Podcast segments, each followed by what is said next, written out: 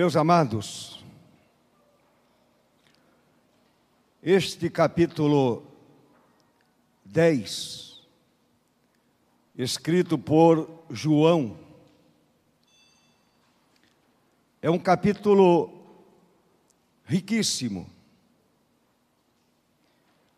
Quantas lições extraímos deste capítulo 10 até o verso 18, são diversas as lições. Por exemplo,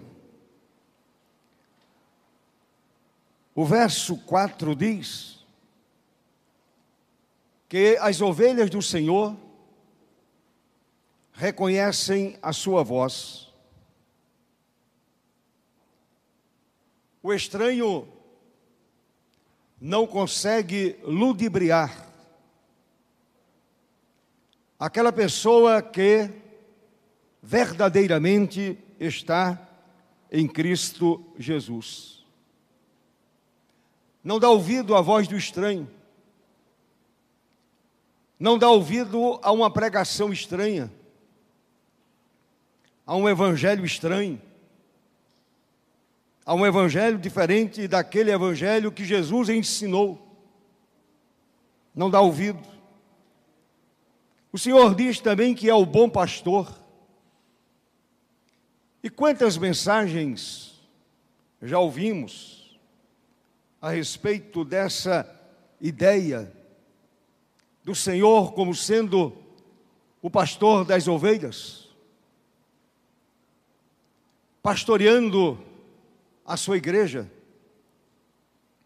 Pela sua graça estamos debaixo do seu cajado. Somos guiados por ele. Outra verdade está no verso 10.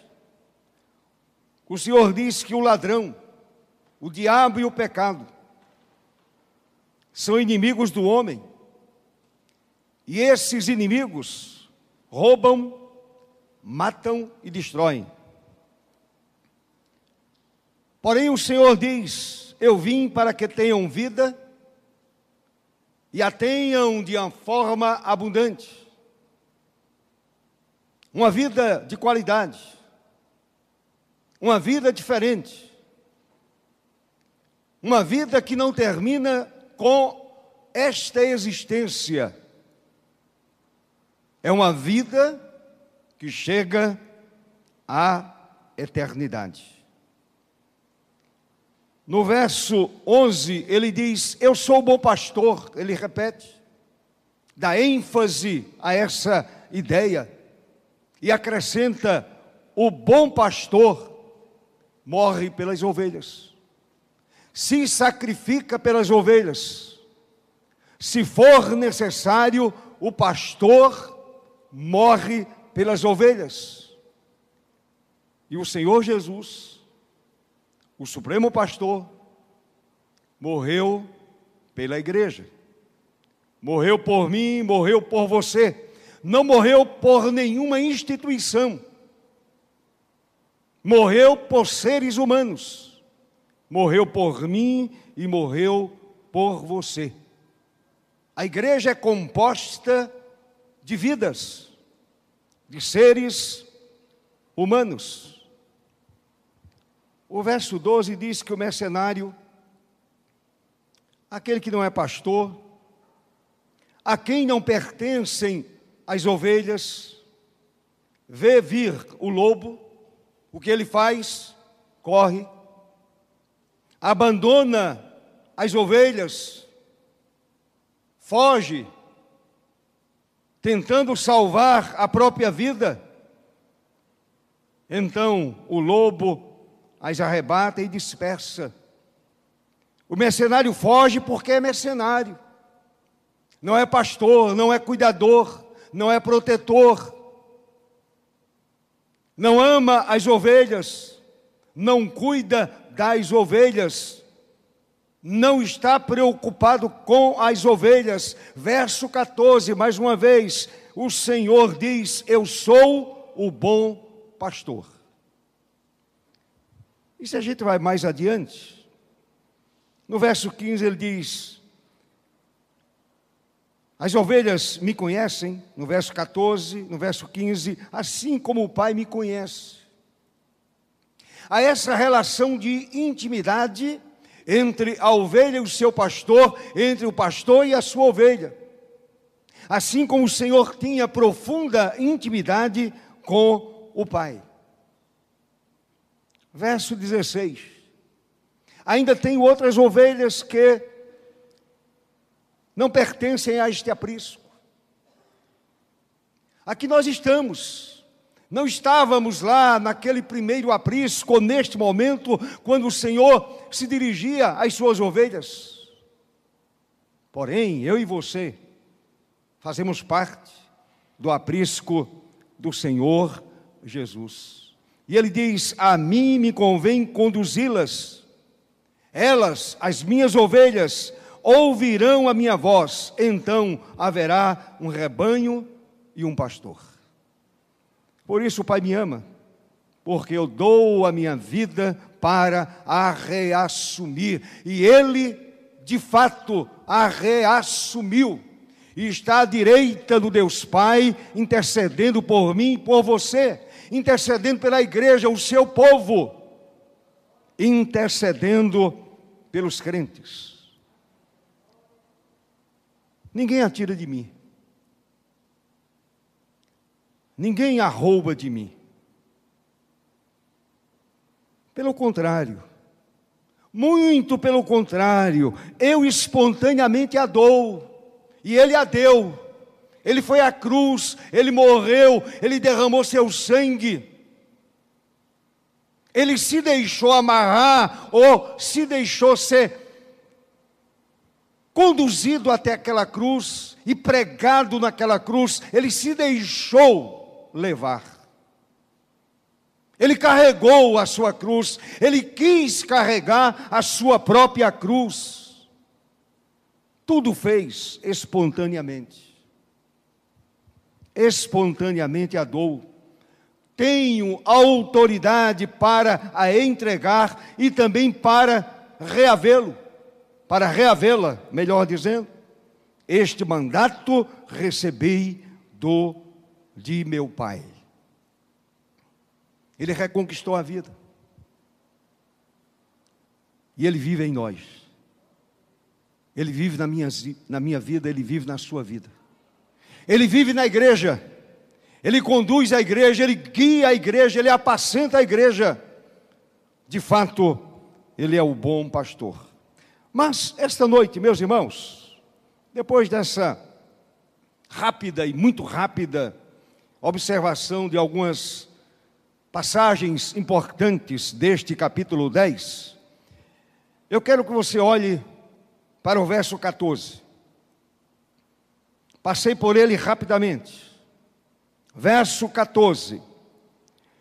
Eu sou o bom pastor.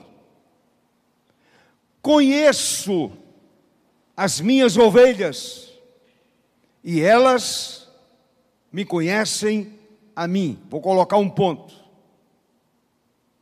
Elas me conhecem a mim. Curve a sua cabeça. Feche os olhos. Vamos orar. Senhor Deus, continua falando com a igreja. Continua falando com o povo remido. Continua falando com os teus filhos e filhas. Continua, Senhor, alimentando a nossa alma conduzindo o teu rebanho como tu queres. Continua, Senhor, alimentando teu povo, tua igreja, teus eleitos, teus filhos, aqueles que foram trazidos das trevas, do mundo, do pecado, para estar no teu aprisco e ser pastoreados por ti mesmo, Senhor, pastoreados pelo bom pastor. Louvado seja o teu nome para todo sempre. Continua, Senhor, falando conosco. Continua falando com a tua igreja. Assim oramos e agradecemos em nome de Jesus. Amém. Amém. Meus irmãos,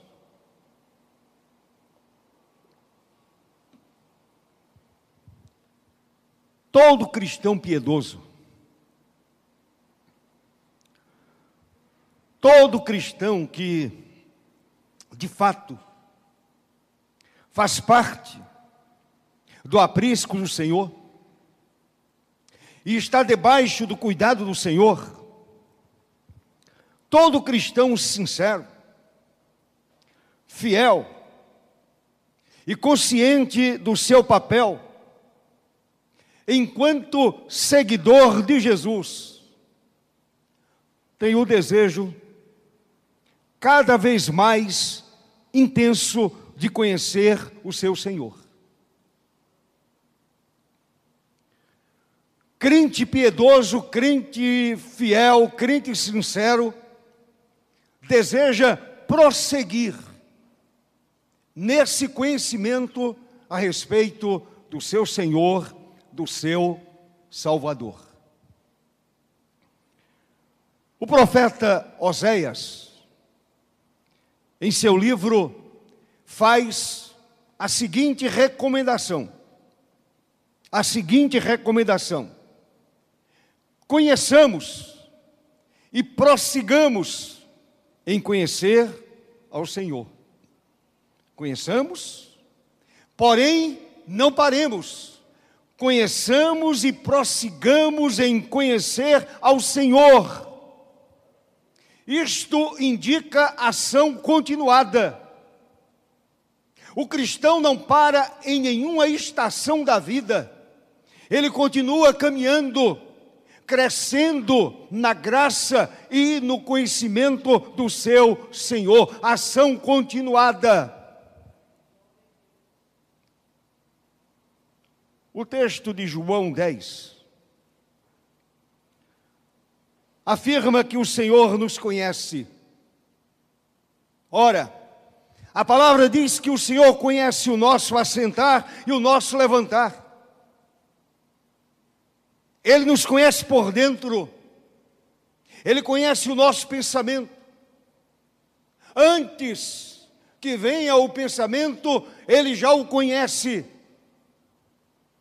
João 10 afirma que o Senhor nos conhece, conheço as minhas ovelhas, conheço aquelas pessoas que de fato são crentes, que creem, que nasceram de novo, que são novas criaturas. Conheço as minhas ovelhas. Meus irmãos, como o bom pastor, o pastor amoroso, cheio de ternura, de misericórdia, de bondade, de amor. Ele conhece as ovelhas uma por uma e conhece o nome de cada ovelha. Já parou para pensar? Quantas ovelhas estão no aprisco do Senhor Jesus? E Ele conhece cada ovelha pelo nome, não esquece o nome de nenhuma ovelha sequer. Ele conhece as suas ovelhas, ele conhece as ovelhas uma por uma, tratando-as bondosamente, protegendo-as do perigo, suprindo-lhes todas as suas necessidades espirituais e também materiais. O Senhor tem suprido a minha vida. O Senhor tem suprido a minha família, o Senhor tem suprido a sua vida e tem suprido a sua família. Louvado seja o seu nome para sempre. À medida que o bom pastor cuida de suas ovelhas, elas passam a conhecê-lo mais intimamente. Como diz a continuidade do verso 14. Olhe de novo para o verso 14. Elas me conhecem a mim, conhecem a minha voz, conhecem o timbre da minha voz, elas conhecem a mim. Portanto, o conhecimento é recíproco. O pastor conhece intimamente a ovelha, e a ovelha precisa conhecer o seu pastor, o seu senhor, conhecer o sumo pastor, não se conformar com o pouco que tem, não se conformar com o pouco conhecimento que possui a respeito do bom pastor, é se aprofundar nesse conhecimento, é interagir com Ele, é procurar conhecer qual é a Sua vontade, qual é o seu desejo. Elas me conhecem a mim. Este é o papel da ovelha. Continuar conhecendo o Senhor. Meus irmãos, para nós, é um reconhecimento ou um conhecimento que requer de nós oração. Oração, intimidade com Deus. Como diz o Salmo 25, oração humilde, reconhecendo a própria pobreza espiritual. Oração humilde leitura constante da palavra, procurando conhecer qual é a boa vontade do bom pastor para a sua vida.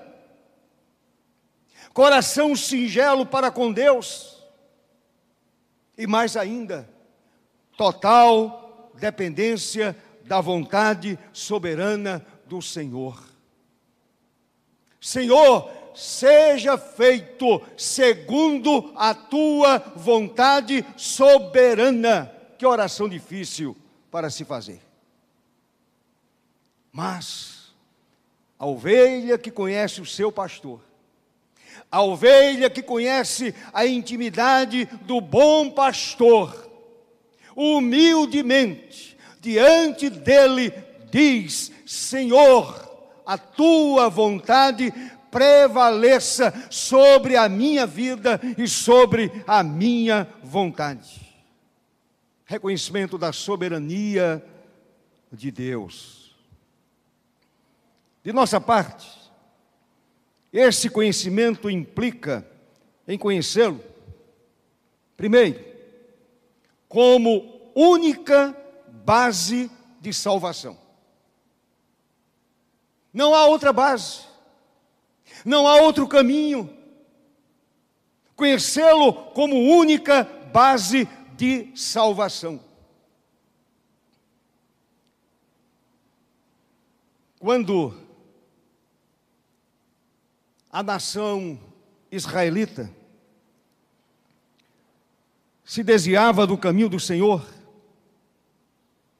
e se inclinava para os ídolos, imitando a religiosidade dos povos circunvizinhos. Aquele povo ouvia a clara orientação de Deus. O Senhor não se descuida, Ele não se descuidou da igreja do Velho Testamento. E o Senhor orientava o seu povo. E hoje ele continua orientando. O profeta Isaías, no capítulo 45, verso 22, escreveu aquilo que o Senhor disse a ele: Olhai para mim e sereis salvos. A ordem é esta: é continuar olhando para o Senhor. A ordem para a igreja é muito clara: continuar olhando para Jesus, Autor e Consumador da fé. Olhai para mim. Esse olhar implica em conhecimento. O desejo de continuar olhando para o Senhor. O Novo Testamento, é claro, apresenta o Senhor Jesus como única base de salvação. Apresenta o Senhor como único meio de cura da alma. Somente Ele cura a alma do homem. Apresenta o Senhor como único alvo de fé. É assim que o Novo Testamento apresenta o Senhor, o bom pastor. Pedro, diante do sinédrio, lá em Atos capítulo 4, verso 12, diante daquelas autoridades israelitas, autoridades religiosas, ele disse: em nenhum outro há salvação. Ele não temeu aquelas autoridades do sinédrio ele continuou afirmando que somente Jesus salva, em nenhum outro há salvação. Paulo escreveu em sua primeira carta a Timóteo, capítulo 2, verso 5, há um só Deus, há um só Deus e um só mediador entre Deus e os homens, Cristo Jesus, homem. Meus queridos irmãos, quem conhece o bom pastor sabe, prega, testemunha que ele é a única base de salvação, o único meio de salvação, o único caminho para levar o homem de volta para Deus. Sem Cristo, sem Jesus não há não há salvação, não há vida. Não há salvação de nenhuma outra forma. Ninguém será salvo sem Jesus. Não é pela religiosidade. Ninguém será salvo sem Jesus. Ninguém será salvo sem conhecer o bom pastor. Sem estar no aprisco do bom pastor. Sem Cristo não há nome, não há título, nacionalidade, religiosidade ou obras que salvem.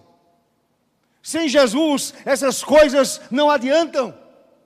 A religiosidade não salva, não liberta, não cura a alma, não perdoa o pecado, não oferece o caminho da vida eterna.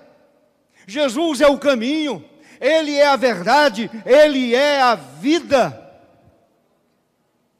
João, em sua primeira carta pastoral, escreveu: Deus nos deu a vida eterna e esta vida está em seu Filho, está em Jesus. O próprio Jesus confirma em João 6,47. Em verdade, em verdade vos digo: quem crê em mim tem a vida eterna. Louvado seja Deus. Nós cremos, nós aceitamos, nós olhamos para a cruz, recebemos o perdão e temos a vida eterna. O bom pastor cuida de nós. Consequentemente, Conhecê-lo implica em crer somente nele como única fonte de salvação. Para o crente, chamado pelo Senhor e salvo, esse crente não teme anunciar diante de ninguém que a salvação só é encontrada na pessoa do bom pastor que atende pelo nome de Jesus de Nazaré. Ele é a única fonte de salvação, ele é a porta de entrada para a vida eterna. Não há outra porta, não há uma janela, só existe uma porta. A porta da salvação é Jesus. E nós entramos por esta porta. E estamos no aprisco do Senhor. E Ele está cuidando de mim e cuidando de vocês. Louvado seja o seu nome para sempre. Em segundo lugar, conhecimento, ou conhecer, ou continuar conhecendo o Senhor, prosseguindo em conhecer o Senhor, implica em conhecê-lo como fonte de poder. Como fonte de poder. Em Mateus 28,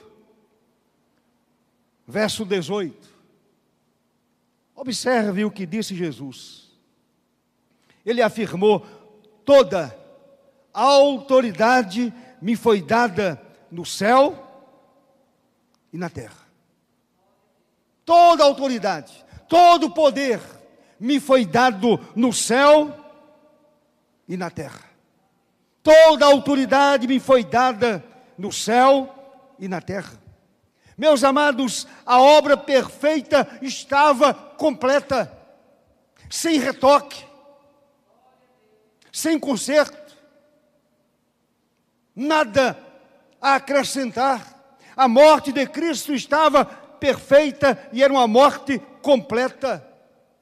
No Evangelho de João, o Senhor declarou aos seus discípulos: sem mim nada podeis fazer.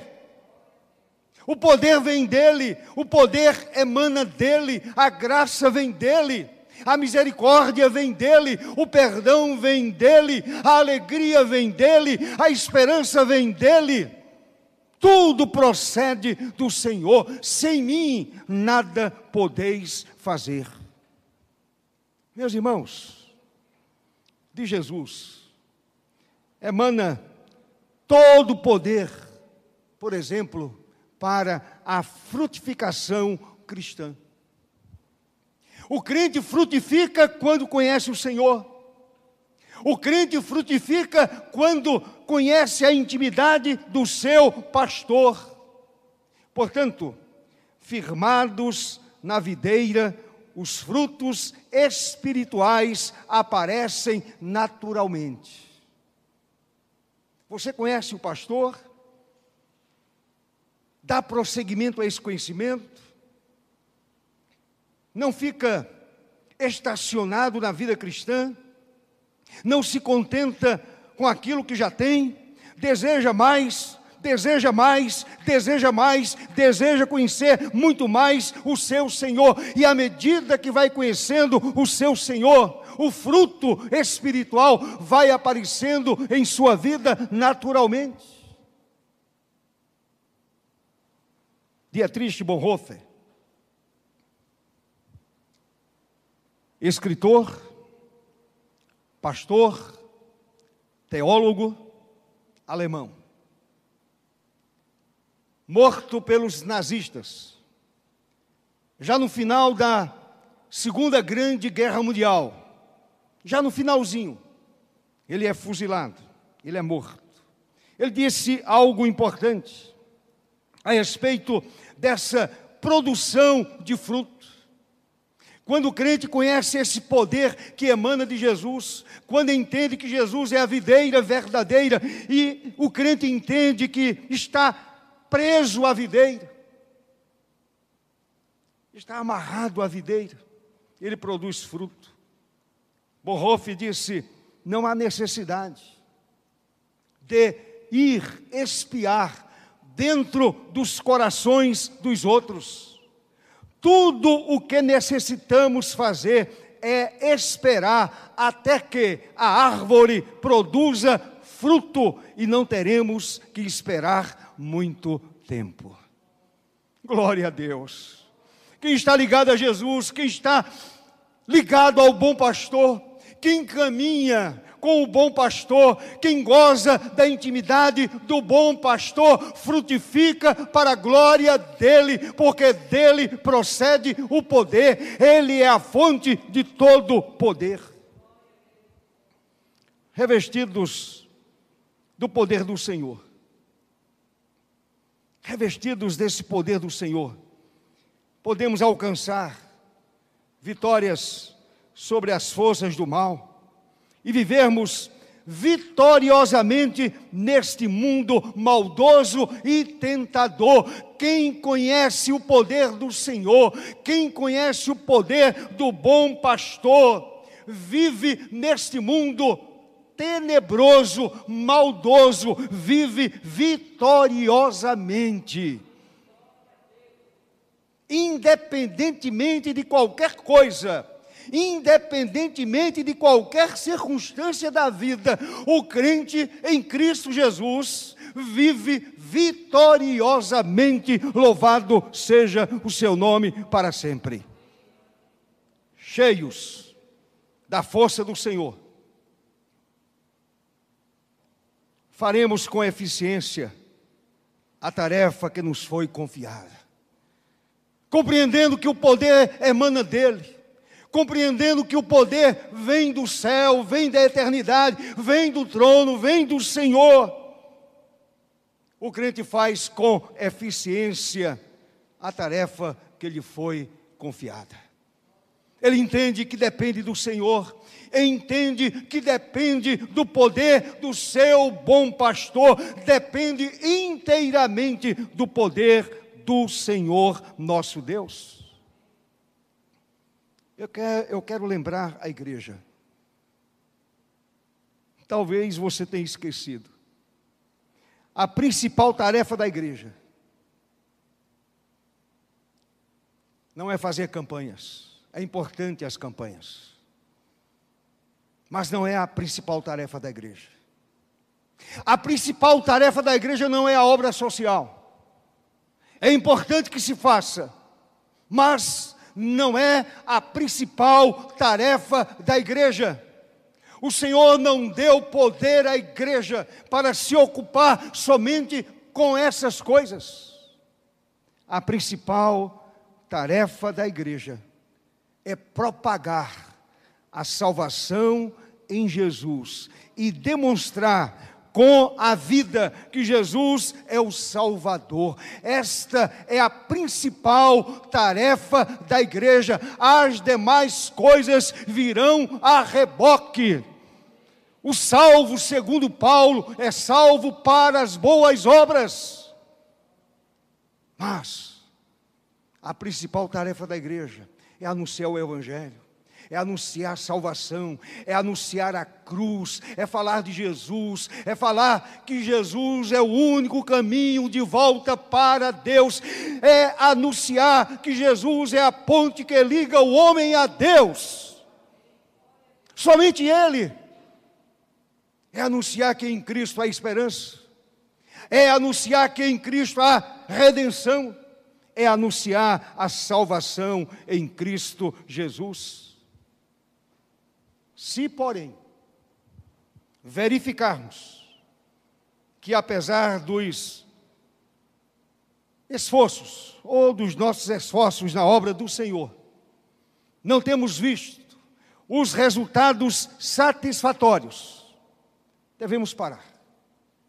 Alguma coisa está muito errada. Devemos parar e confessar ao Senhor nossas fraquezas e deficiências é dizer: Senhor, tem misericórdia, eu tenho fraquejado, eu não tenho prosseguido em te conhecer, em conhecer o teu poder, eu não tenho colocado a minha vida à tua disposição. Então precisamos reconhecer a nossa fraqueza, a nossa deficiência, a fim de que Ele nos renove e mais uma vez nos revista do seu poder e graça para o louvor do seu nome. que o Senhor vivifique a igreja, o Senhor renove a igreja, o Senhor restaure a igreja e a igreja se torne ousada para anunciar que Jesus é a salvação.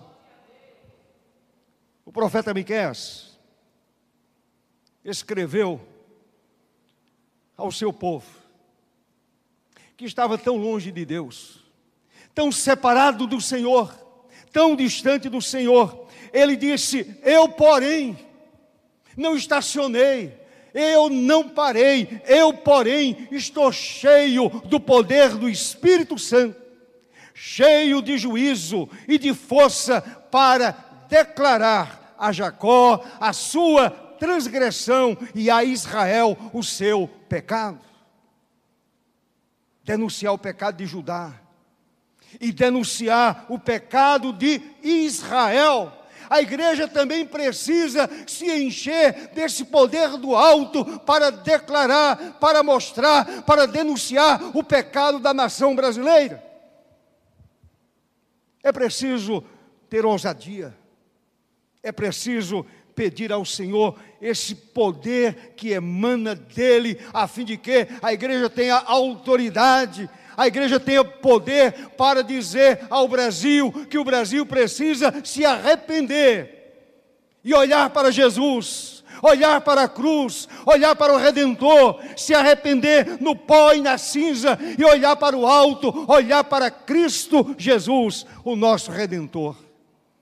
É interessante esse texto de Miqueias 3:8. Miqueias está denunciando os pecados de Judá, e de Israel. E mostra que os sacerdotes e os falsos profetas não recebem nenhuma resposta de Deus. Veja o que está escrito no verso 7, eu vou ler para você. Ele diz: Olha, falso profeta, sacerdotes mentirosos não recebem a resposta de Deus. Ele escreveu: os videntes, se envergonharão, e os adivinhadores se confundirão. Sim, todos eles cobrirão o bigode, o seu bigode, porque não há resposta de Deus. Não há resposta do Senhor para o falso profeta. Não há resposta do Senhor para uma falsa igreja. Não há resposta do Senhor para um falso evangelho. Não há resposta de Deus para falsos profetas que anunciam um falso evangelho.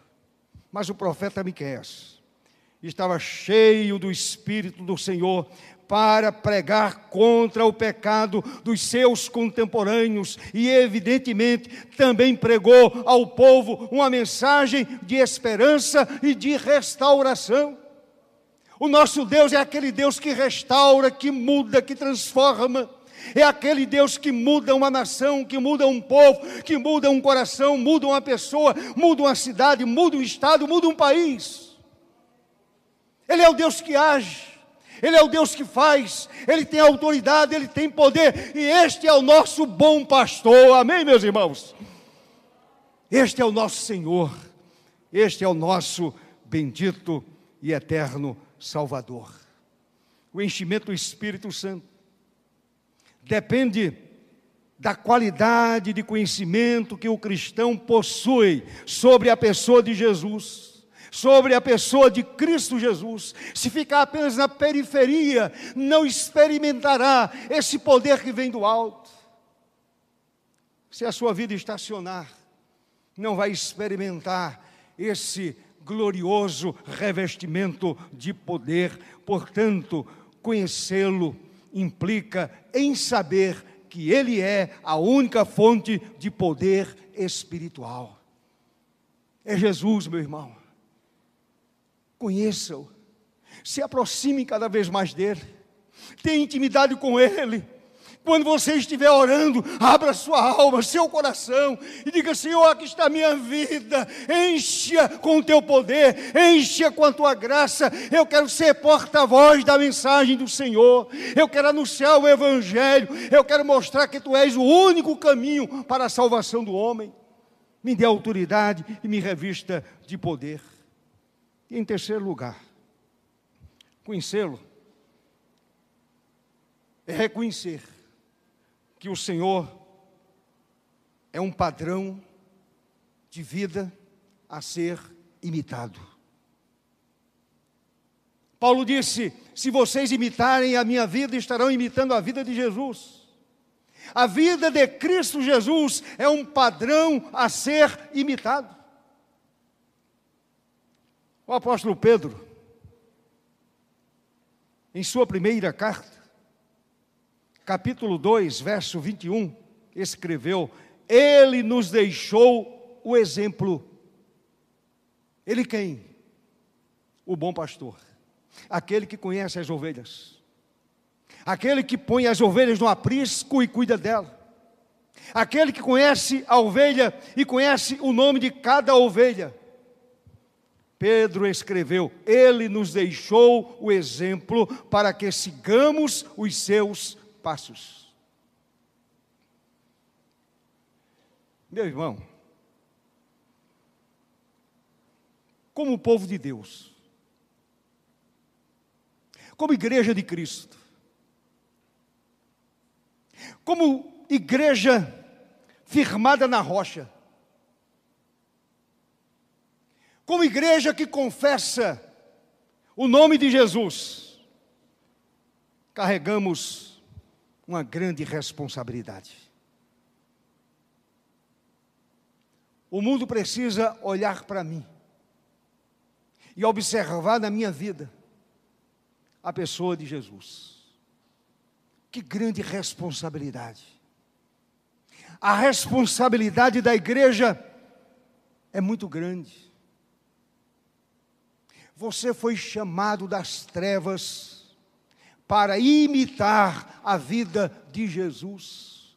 Paulo a imitou, e ele foi ousado ao dizer: se vocês imitarem a minha vida, estarão imitando a vida de Jesus.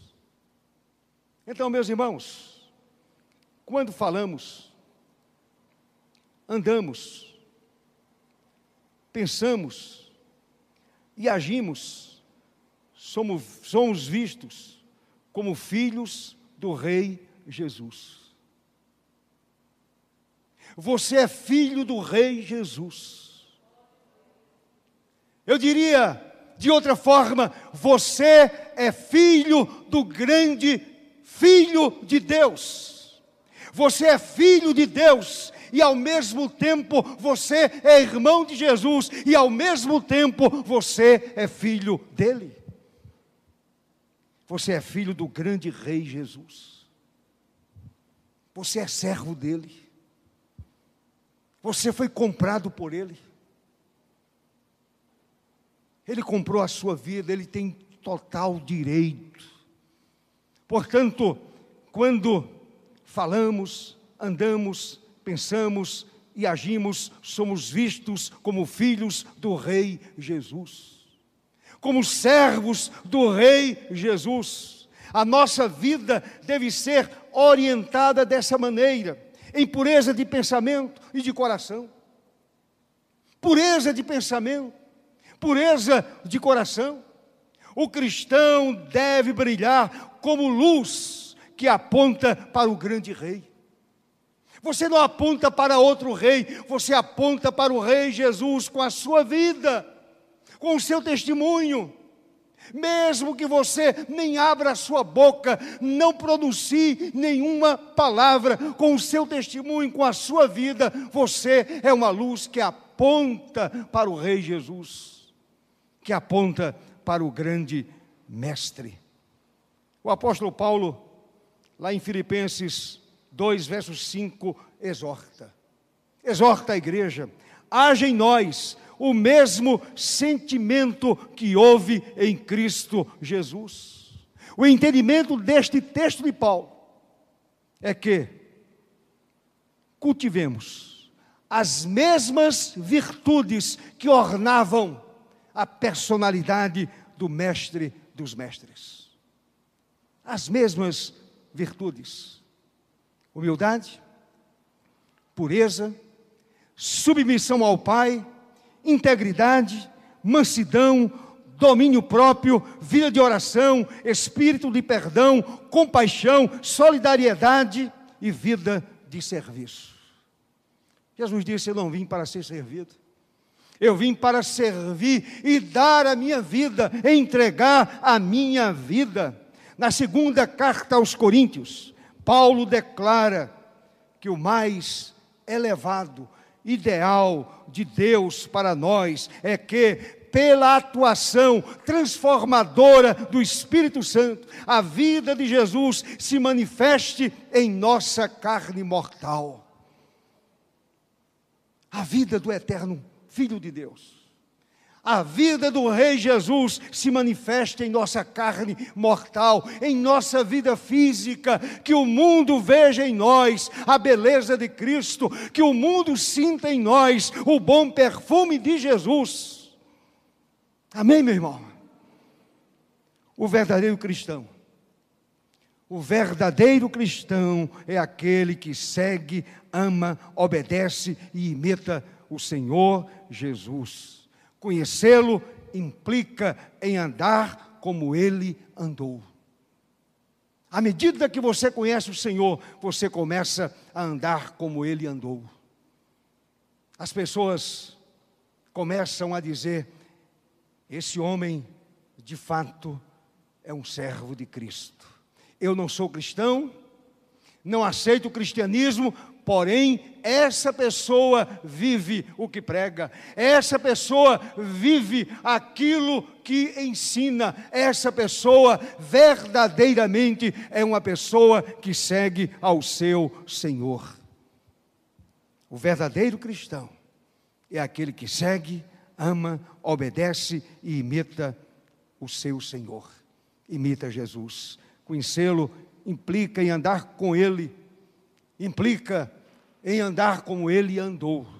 E finalmente, irmãos, conhecer o Filho de Deus, conhecer o bom pastor, conhecer aquele que cuida das ovelhas, conhecer aquele que é a porta das ovelhas, conhecer aquele que deu a vida voluntariamente pelas ovelhas, conhecer aquele que espanta o mercenário, conhecer aquele que tirou de nós o poder do diabo e do pecado Conhecer o Filho de Deus é o mais fascinante projeto de vida. Esse é o mais fascinante projeto de vida. Conhecer a Jesus, conhecer a, a sua intimidade, conhecer tudo aquilo que ele representa, procurar imitá-lo, viver como ele viveu honrar a sua vida, honrar o seu nome, glorificar o seu nome em Cristo. Observe, como caminho, temos orientação. Em Cristo, como único caminho, temos orientação. Em Cristo, como verdade, temos iluminação. Em Cristo, como vida, temos inspiração. Inspiração para viver como Ele viveu é uma norma salutar de conduta, de conduta cristã, de conduta que glorifica o Deus Pai, o Deus Filho e o Deus Espírito Santo. Em Cristo encontramos perdão para os pecados. Portanto, em Cristo encontramos tudo isso, somente nele. Infelizmente, infelizmente, muitos crentes estão acometidos da enfermidade da indisposição de continuar conhecendo a intimidade do seu Senhor. É uma enfermidade, é uma doença espiritual.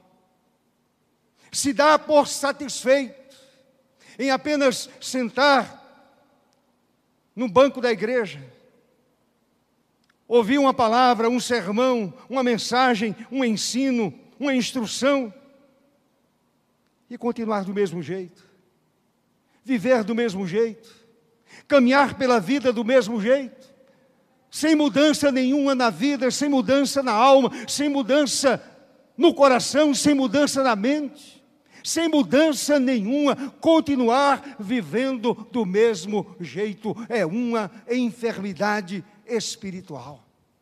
Meus irmãos, o nosso chamamento é para conhecer o Senhor. Ele diz: Conheço as minhas ovelhas. Eu conheço as minhas ovelhas. Eu conheço aquelas pessoas que por mim foram redimidas, que por mim foram salvas. Conheço as minhas ovelhas e elas me conhecem a mim. Você conhece o bom pastor? Você conhece a intimidade do bom pastor? Você pode chamá-lo de amigo? Você é capaz de distinguir a sua voz? Você conhece a voz do seu pastor?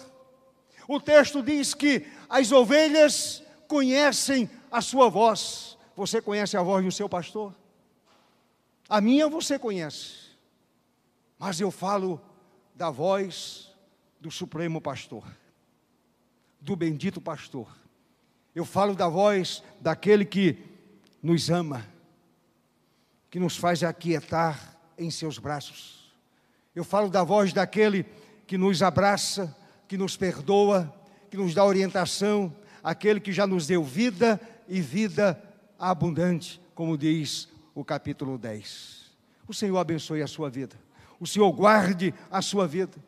O Senhor encha a sua vida de graça de misericórdia, de bondade, que você imite a pessoa de Jesus, que você receba esse poder do alto e que você testemunhe que o Senhor é a única base de salvação. Esta é a mensagem da igreja. Esta é a mensagem que cada crente precisa anunciar a este mundo perdido, sem esperança, sem Deus, sem vida eterna. Assim o Senhor nos abençoe.